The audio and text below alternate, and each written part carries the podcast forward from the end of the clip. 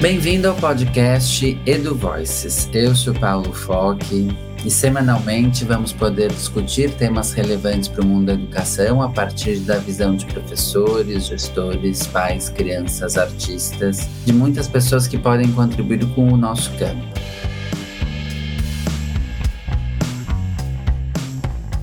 A minha convidada de hoje é uma amiga querida e uma pessoa que eu admiro muito, que é a Stella Barbieri. Ela é artista, educadora, autora, contadora de histórias, diretora do Binar Espaço de Artes e já fez muita coisa, tanto no campo da educação quanto no campo das artes. Então, a melhor pessoa para hoje fazer uma conversa mostrando o como a arte pode ser interessante, pode ser interessante para a gente pensar o mundo da educação. Bem-vinda, Estelinha. Bem-vindo você também, querido. Muito obrigada pelo convite. Estou super feliz de estar aqui. Adoro sempre conversar com você.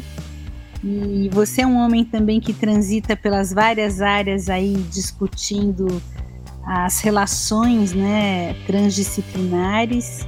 Então acho que é muito bom a gente pensar junto e poder conversar.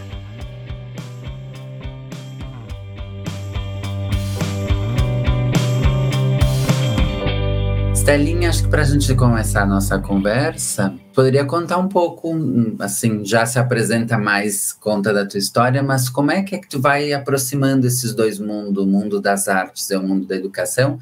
Porque isso vai se atravessar em muitos lugares na tua vida, em escolas que você trabalhou, na tua atuação no, nos museus e como você puxa os diálogos com a educação. Começamos por aí. Olha, eu acho que tem uma coisa da minha formação desde criança que eu trabalho com. Uh, faço um trabalho pessoal. Eu tinha três tias que, que foram mulheres muito importantes na minha vida. Que uma era artista e tinha um ateliê no fundo do quintal, e a outra era contadora de histórias e professora de francês, e a outra era professora de educação física. E era um quintal sim, assim, pra gente, criança. E foi muito bom, era um quintal cheio de vivacidade, foi muito bom essas três tias na minha vida. Depois disso, já jovem, morando em Campinas, eu fui fazer Unicamp e comecei a trabalhar no Museu de Arte Contemporânea de Campinas e trabalhar numa escola que se chama Escola do Sítio. E já era artista, tinha um grupo de intervenções urbanas, então essas coisas sempre foram se entrelaçando na minha vida né, esse lado uh, de fazer arte e também de essa prática com a educação que eu acho que tem um tanto de arte, né? Eu acho que tem um tanto que a educação também é uma invenção. A Virginia Castrup fala uma coisa super bonita da aprendizagem, né? A Virginia Castrup é uma psicóloga que estuda a cognição, a invenção e a atenção e a cartografia também.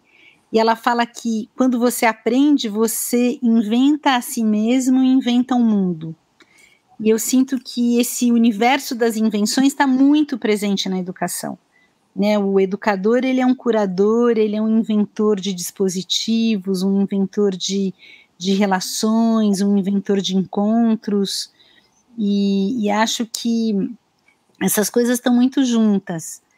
Tem um artista que eu admiro muito e que foi sempre uma referência muito grande para mim, que é um alemão que chama-se Joseph Beuys, que é um alemão que teve uma uma atividade, ele era um ativista assim político, artístico e educacional, e, e ele falava que as, as ações mais corriqueiras da vida como descascar batatas, no caso dele, eram tão importantes para ele como ser educador e como ser artista. Para ele, tudo isso era arte.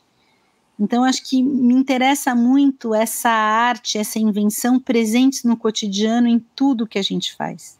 Eu acho que isso foi ligando esses vários fazeres aí na minha vida.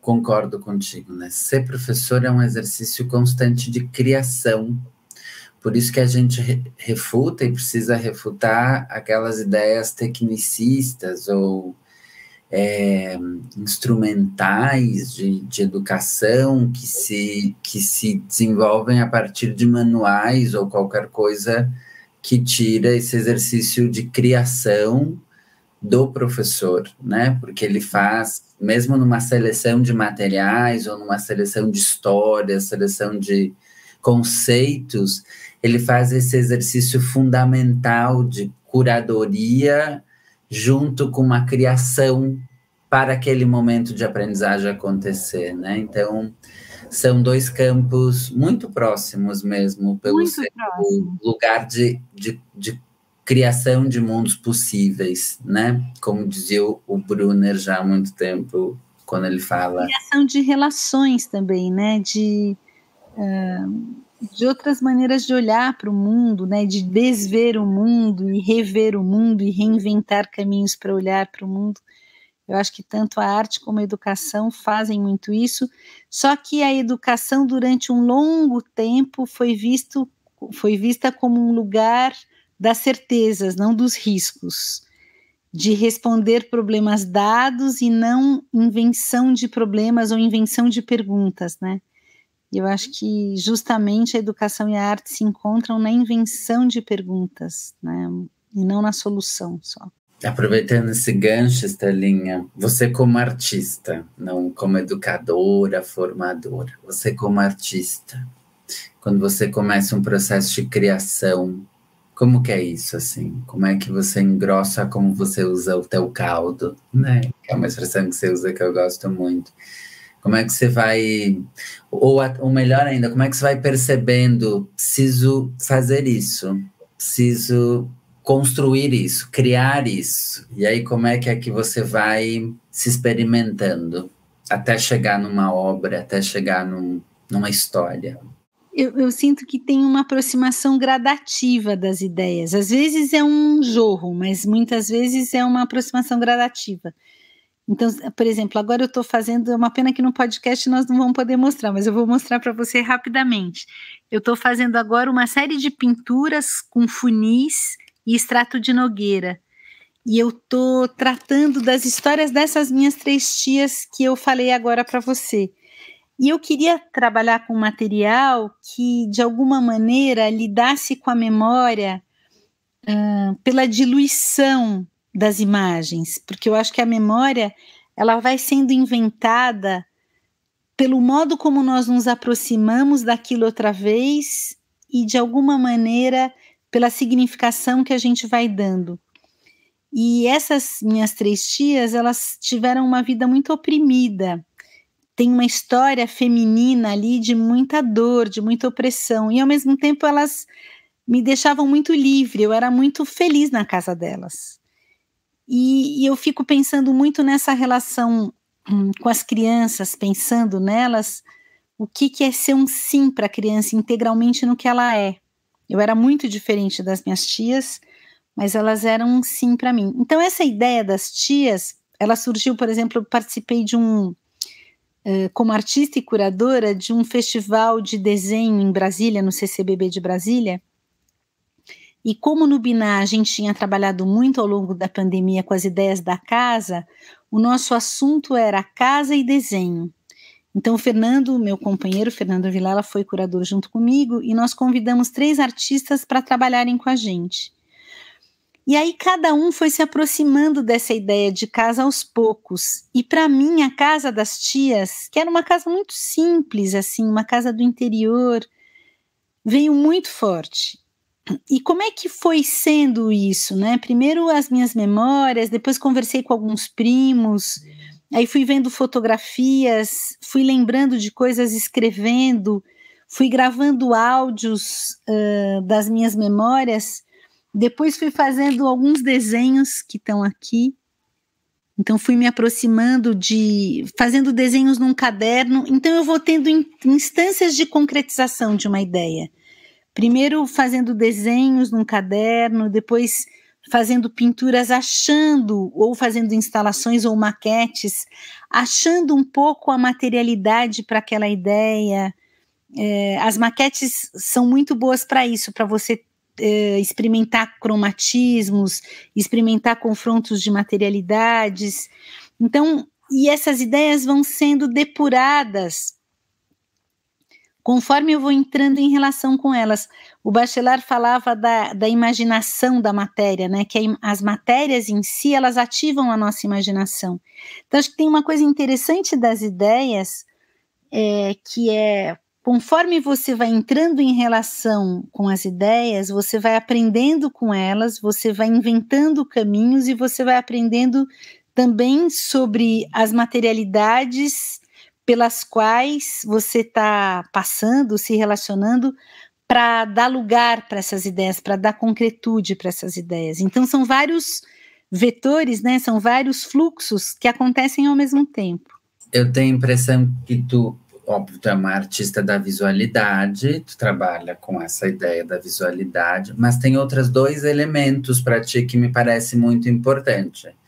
Um é a matéria, assim, uhum. estudar o, como você investiga e a materialidade é uma coisa muito peculiar, assim, muito bonita e tem uma e tem uma assinatura, assim. Eu acho que a gente vê alguma coisa tua, a gente sabe, junto com um tom de vermelho, assim. Que, que eu, eu acho muito bonito, assim. Eu, eu acho que eu vejo de longe, eu diria, a Estelinha tem um dedo aí, né? Mas a palavra também para ti né? A hum. palavra ela é um é um motor, me parece assim. Você gosta da palavra, né, Sterling? Eu te conheci ouvindo você contando história. Já te contei como foi lindo assim te ouvir contando história. Em coisas que a gente já fez junto, a palavra, o dar nome para as coisas, o dar corpo para os pensamentos com a palavra, com a forma, com a cor e com a matéria, são coisas para ti que me parecem própria da artista, que também é educadora, mas que é uma artista da palavra, artista da Eu forma. acho que sim, acho que você tem razão. Agora, mesmo as palavras, muitas vezes elas surgem das imagens. Então, acho que tem uma, uma coisa que foi me alimentando no decorrer da vida, assim, que foi balançar numa cadeira de balanço muitas horas. E esse movimento do balançar iam passando vários filminhos pela minha cabeça.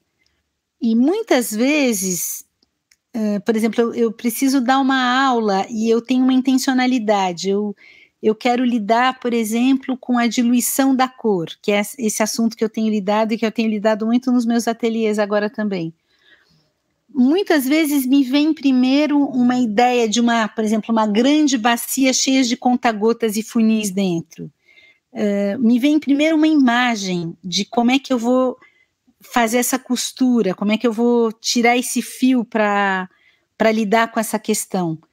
E mesmo nas apresentações de histórias, primeiro me vinha às vezes uma imagem uh, de uma bacia branca, um jarro branco e eu jogando uma água azul do jarro na bacia. E depois vinham as histórias que eu ia contar com aquele gesto.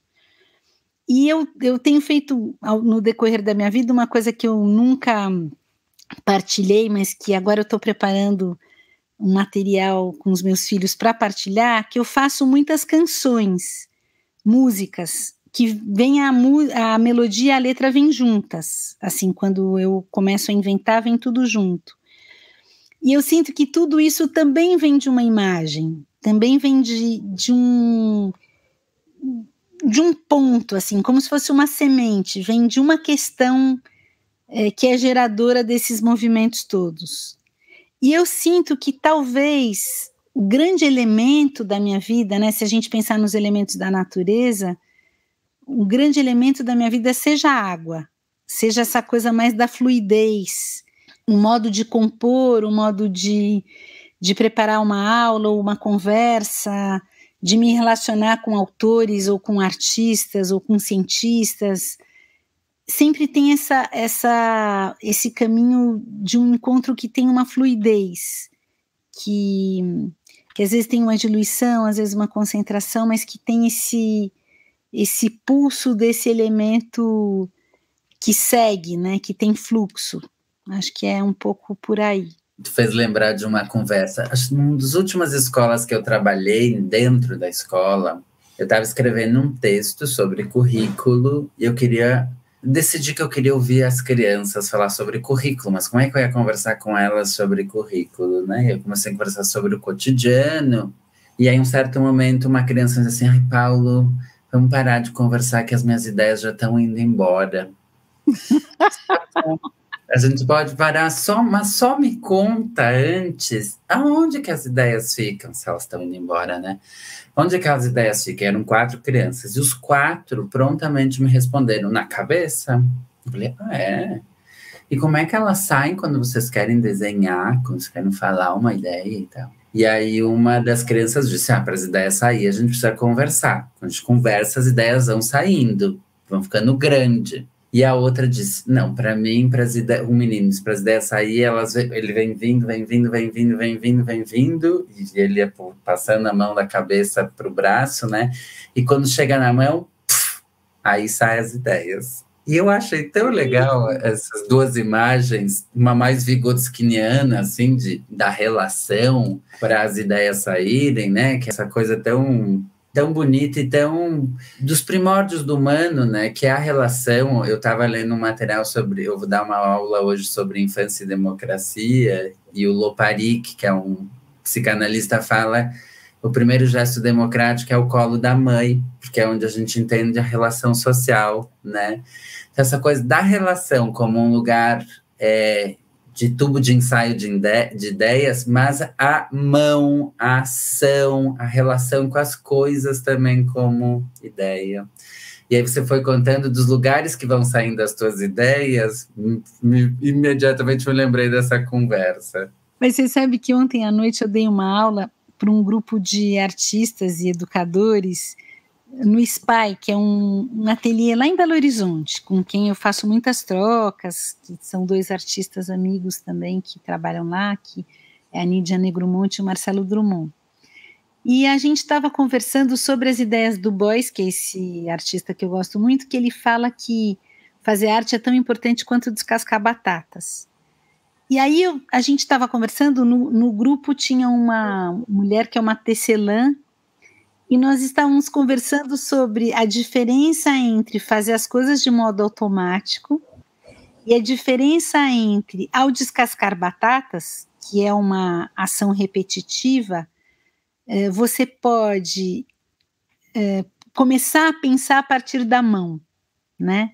Então, hoje foi também uma coisa que eu e a Fabi, que é uma educadora que trabalha aqui comigo, ficamos horas discutindo, né? Como é que é pensar esse menininho falou que a ideia sai da cabeça e vem para a mão, mas o contrário também acontece, né? Então, muitas vezes, quando você está fazendo um trabalho manual, um crochê, um tricô, cozinhando, parece que as mãos te ativam um outro modo de pensar, que talvez seja o modo do devaneio, que e aí hoje a Fabi estava falando, é, talvez comece com as mãos. Então a gente tem pensado muito também nesse pensamento que vem pelo corpo, não é só a cabeça que pensa, né?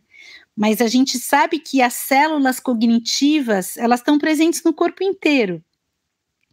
E eu fiquei pensando muito uh, num artesão, né? Como é meditativa também essa presença de um artesão que não está fazendo as coisas automaticamente, mas que a mão dele já conhece aquele fazer. Você vê uma mulher muito experiente na cozinha, um homem muito experiente na cozinha, o jeito dele cortar a cebola tem uma dança ali de uma intimidade com aquilo, né? Então, como o corpo nessa relação de aprendizado, nessa relação do pensar, ele é fundamental e um corpo presente, um corpo ativo que está conhecendo o mundo pelo corpo também, né? Eu acho que você que tem essa questão com a dança, que é um bailarino educador, tem essa questão do corpo muito presente, né? Dos ritmos da vida, dos ritmos do corpo. E eu fico pensando que as mãos, elas talvez sejam a parte do corpo, a gente que gosta tanto do Palasman, né, que é aquele arquiteto finlandês que fala que a gente conhece o mundo pelo tato. E eu acho que no corpo inteiro tem pele, mas as mãos são por onde a gente mais tateia o mundo, né? Então tem um modo de conhecer, tem um modo de pensar mundo que é pelo corpo, que acho que ainda entra pouco na escola de maneira hum, intencional, entra de qualquer jeito, mas não na percepção dos educadores muitas vezes.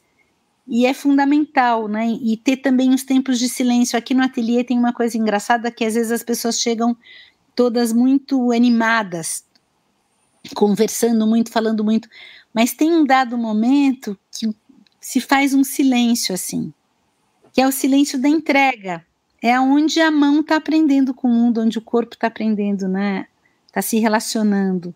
E aí a cabeça muitas vezes fica mais calma. A mão é o primeiro brinquedo do bebê. Né? É verdade. Não é a primeira brincadeira, porque para ele, ele perceber a mão com brinquedo, como brinquedo, ele tem que ser brincado, né? Uhum. outro com o outro.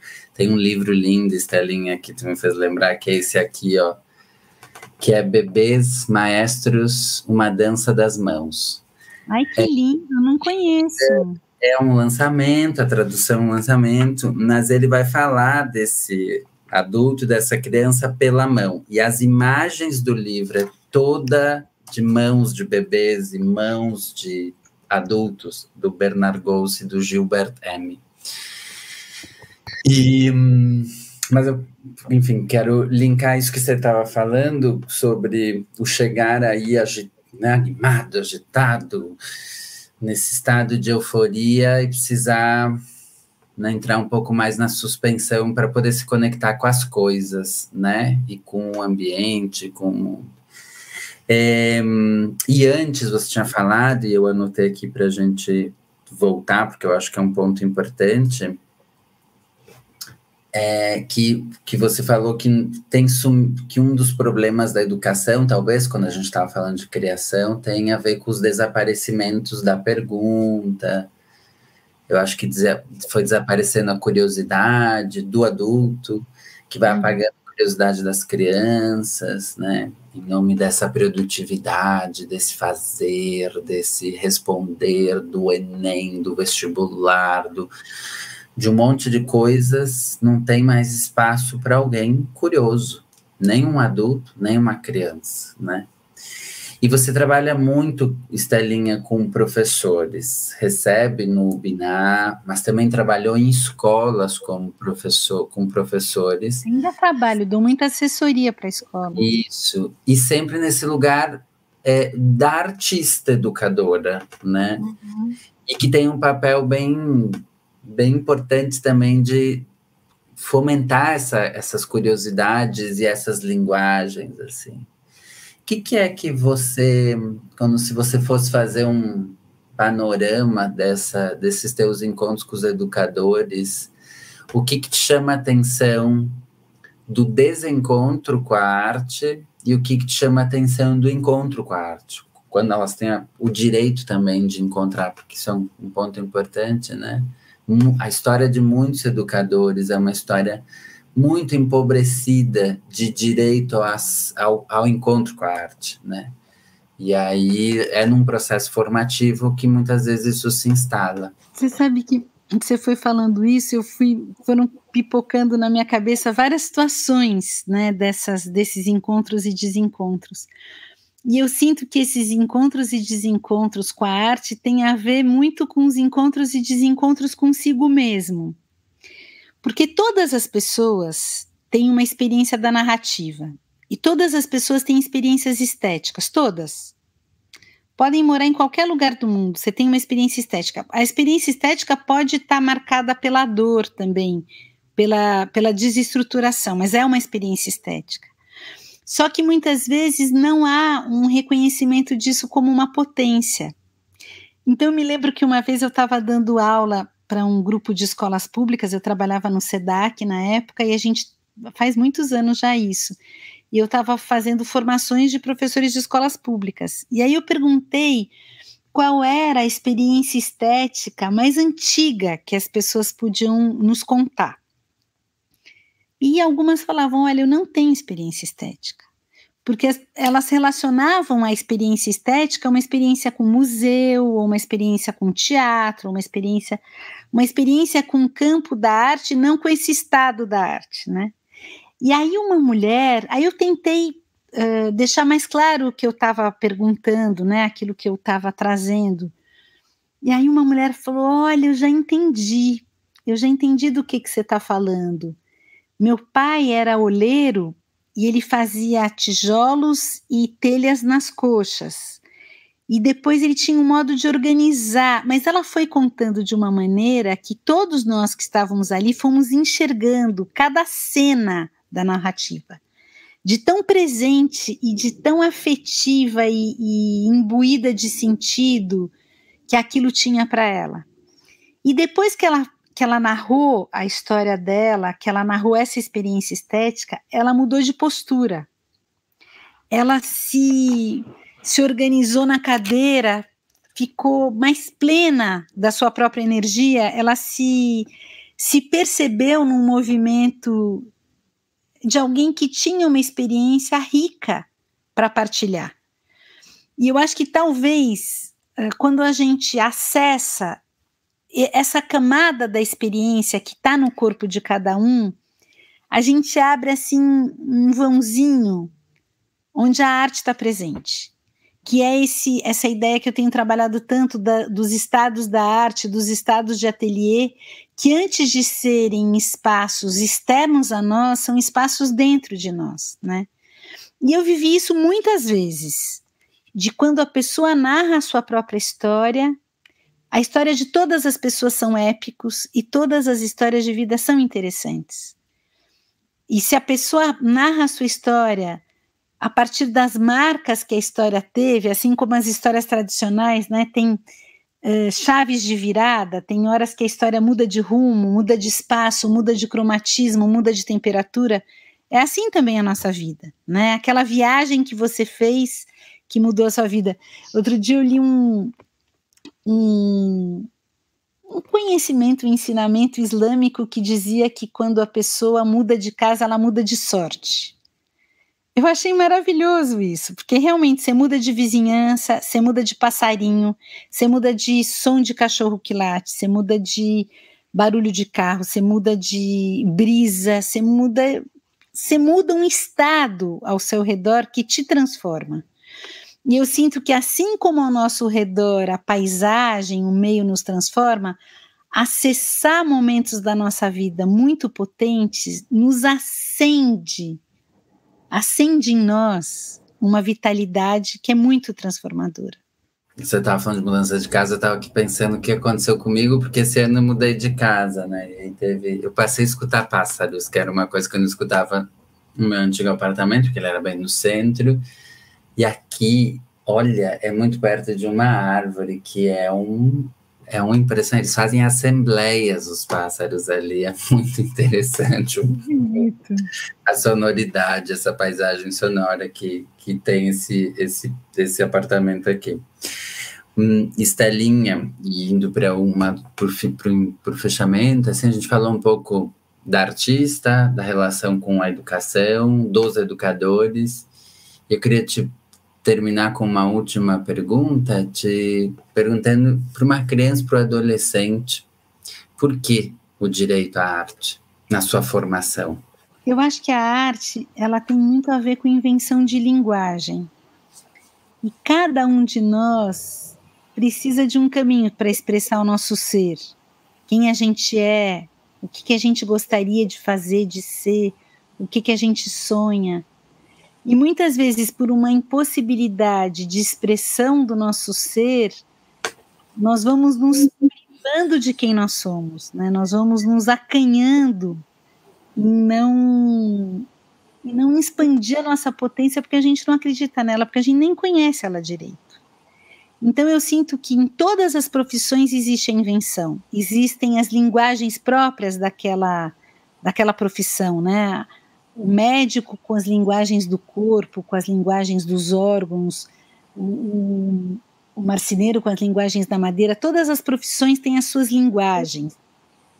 E a, a linguagem do nosso ser, o nosso timbre de voz, o nosso hálito, os nossos gestos, o jeito que o nosso cabelo se comporta, um, o tom da nossa pele, uh, o, o timbre, o ritmo da nossa voz, tudo isso vai sendo uma expressão de aspectos de nós mesmos.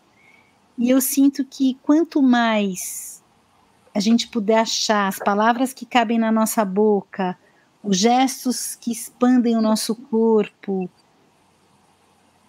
que a gente possa ser quem a gente é dentro do, do nosso estar no mundo, mais feliz a gente poderá ser. Então eu acho que ter direito à arte é ter um direito a si, e tem um direito a se colocar no mundo e tem um direito a, a se relacionar de uma maneira muito íntegra com o que a gente é, com o que a gente veio fazer aqui. E quantas pessoas às vezes não têm acesso a um museu, a uma galeria, mas tem uns pais que são muito uh, sensíveis à, à, potência daquele ser que está na sua frente e, portanto, são pessoas que que deslancham, que florescem na vida, né? A Lídia Ortélio fala que a nossa única obrigação na vida é florescer. E eu acho que é isso, acho que ter direito à arte é ter direito a um florescimento singular, por achar caminhos de expressão do seu ser, né? Pensando como isso que você falou do direito à arte, vai se conectando ao direito à dignidade, ao direito à ternura, ao direito à voz, ao direito às identidades, né? Tantos outros. Por isso é tão importante. Misteriosamente, a gente continua ainda achando e criando sistemas métricos para avaliar português e matemática como aquilo que pode ler e dizer da realidade educativa em pleno século XXI.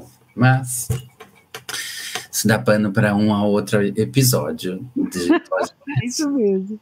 Oi, Estelinha, a gente faz sempre duas perguntas para os nossos convidados. Uhum. E a gente vai juntar todas essas visões. Uma de, a primeira delas é o que, que é educação para você? Olha, a educação, eu acho que é um, acho que ela tem a ver com a minha resposta anterior, mas eu acho que ao mesmo tempo que ela tem a potência de nos ajudar, né, de nos, nos trazer ferramentas, nos trazer aprendizagem de caminhos de pesquisa, de investigação para o florescimento, para o que a gente já traz de potência, ela também abre os campos para aquilo que a gente não tem, para aquilo que é deficiente em nós, para aquilo que é mais limitado em nós. E, e também eu acho que a, a educação é o grande lugar do heterogêneo, da gente conviver com pessoas diametralmente opostas de nós, que talvez a gente não, escolhe, não escolhesse conviver. E eu acho que isso é de uma riqueza, por isso que eu acho que a gente tem que lutar tanto para a escola pública ter muito, muita potência, muito rigor, porque é ali que as pessoas diferentes vão poder conviver. E, e, eu acho que isso é, um, é uma riqueza, né? Isso faz parte do, do mundo da complexidade. A gente conviver com pessoas diferentes de nós, pessoas que pensam de outra maneira, que vão nos mostrar a beleza numa coisa que a gente não via beleza, que vão nos, nos mostrar a música sertaneja ou uma música clássica ou ouvir música grega, ou seja, islâmica, que a gente vai poder aprender com outras ancestralidades a olhar para o mundo de outras maneiras. Então eu acho que, que a educação é esse lugar onde a gente pode construir uma estrutura para ser quem a gente é e, e realizar os nossos sonhos com qualidade é, é um lugar onde a gente uh, pode se apoiar e apo nos apoiarmos uns aos outros no encantamento e no estranhamento da vida, a nos aproximarmos daquilo que nos deixa curioso e, e pensar em caminhos para isso. Pensar que existem as bibliotecas, que existem os museus, que existem os mercados, que existem as praias, as montanhas, essa diversidade de oportunidades que o planeta Terra nos traz, né? Pessoas que podem nos, nos chamar atenção para os astros celestes, ou como é que as chuvas se movimentam. É tanta coisa interessante no planeta, né? Sobre as plantas, a vida das plantas, as necessidades que algumas plantas têm de pouca água, outras de muita água, né? Como as necessidades são singulares. E acho que também, pensando na educação como espaço democrático, nós sermos respeitados nas nossas necessidades, que são únicas, né? Nós sermos apoiados nos, nas nossas dores, nas nossos, nos nossos desafios pessoais. Muito bom. E o que, que você está lendo que você recomenda para as pessoas lerem? Que está lendo nesse momento? Olha, eu estou lendo algumas coisas uh, relacionadas muito às ciências, então eu tenho lido os livros do Mancuso, que, que é um pensador que inclusive vai estar tá na Flip, o Stefano Mancuso, que tem a Revolução das Plantas, que é um livro maravilhoso, que eu recomendo muitíssimo. E, e também tenho lido uh, alguns contos. Eu sempre estou lendo bastante também histórias da tradição oral. Uh, e tenho, eu estou interessada, eu estou fazendo roteiros de animação uh, para cinema, né? Roteiros para animação, e eu estou estudando, estou fazendo muitas histórias sobre insetos. Então eu tenho lido muitos livros sobre os insetos e pesquisado artistas que que desenharam os insetos, que se relacionaram com os insetos. Então, esse mundo da natureza tem me, me deixado muito aberta para o minúsculo, né? Eu acho que tem um livro do, do Davi Lapujade que se chama Existências Mínimas, que também sempre volto a ele quando estou pensando nesses insetos, nesses pequenos seres da natureza. E tem uma outra autora que é Isabelle Stangers, que agora lançou um livro é, sobre os animais, que também é uma autora que eu tenho é, estudado bastante. Ela é uma autora que pensa muito na, na relação com os animais, na migração dos pássaros, e é muito interessante o jeito como ela olha para esses outros seres vivos. Eu estou muito interessada nos outros seres vivos, né? eu tenho estudado isso. Ai, tem coisa boa, então. tem uma coisa boa aí. Estelinha, muito obrigado por essa conversa sempre gostosa contigo. Ai, querido, eu que agradeço. Adoro estar com você sempre, Paulo. O Edu Voices é uma produção do Instituto para Inovação e Educação da Unicinos. Este e outros episódios você encontra no Spotify, Apple Podcast ou no seu agregador preferido. Na produção sonora do Gabriel Tassinari, eu sou Paulo Foque e nos vemos em breve.